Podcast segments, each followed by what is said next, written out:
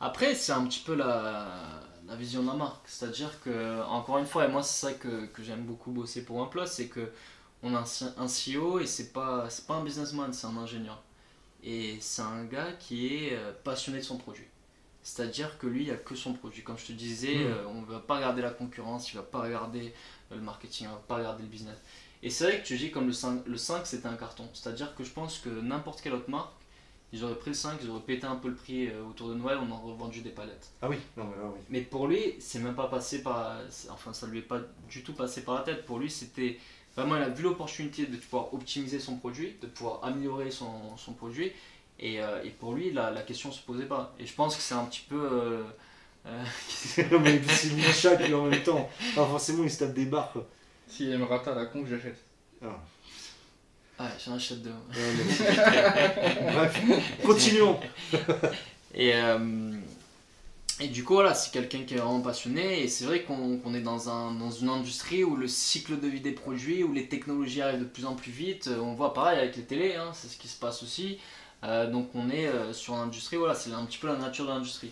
Après, on, une version T n'est jamais forcément garantie. C'est vraiment si, euh, voilà, si ça a un sens, si c'est vraiment possible d'améliorer l'expérience utilisateur. Euh, ouais, c'est vrai qu'on a déjà discuté plusieurs fois, mais ça, c'est euh, comme tu dis, c'est pas forcément d'un point de vue utilisateur, mais un petit peu de la vision de Pete et tout.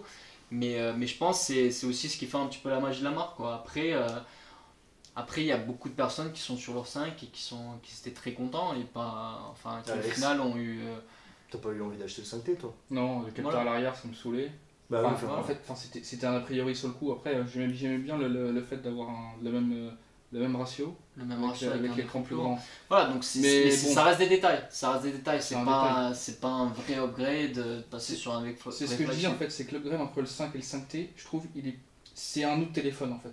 C'est pas Oui. vraiment. euh, Par contre, l'upgrade sur le 3 et 3T, c'était plus problématique parce que Ouais, mais, ouais, mais pour le coup, si tu veux, et c'était le même téléphone. Ouais, c'est vrai. Là, c'était différent que le 5 T'avais une 5T. plus grosse batterie aussi sur le Il y avait une plus grosse batterie, donc là, c'était. Bah, c'est pareil, c'est des petites optimisations euh, via aussi des, des Ouais, retours qu'on a eu c'est par rapport Mais ça, ça valait peut-être, pour le coup, je trouve que ça valait moins le coup de faire un 3T que cette année le 5T, qui a un vrai Bah, produit. là, c'était un processeur et Pete, il déconne pas sur ça. quoi.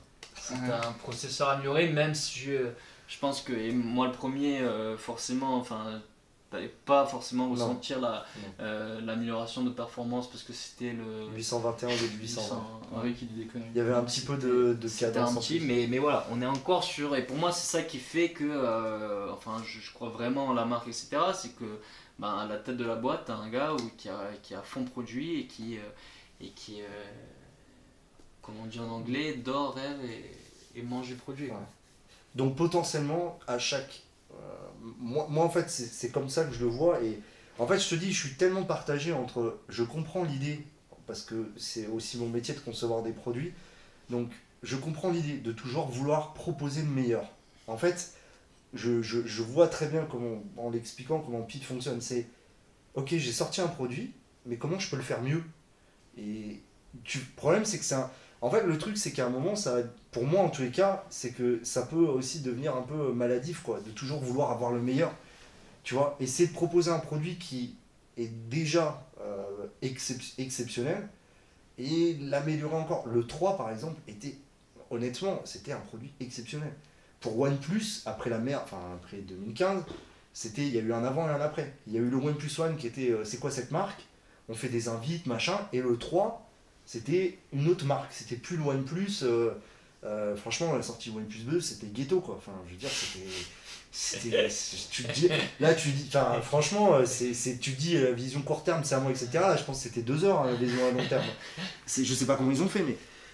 et c'est vrai que et je comprends Pete, mais je comprends aussi tous les gars qui viennent me dire euh, Attends, qu'est-ce qu'ils font OnePlus Ils nous sortent un 5T, euh, moi j'ai le 5, euh, et, et, et on, on le voit, euh, LG est le premier constructeur à l'avoir fait.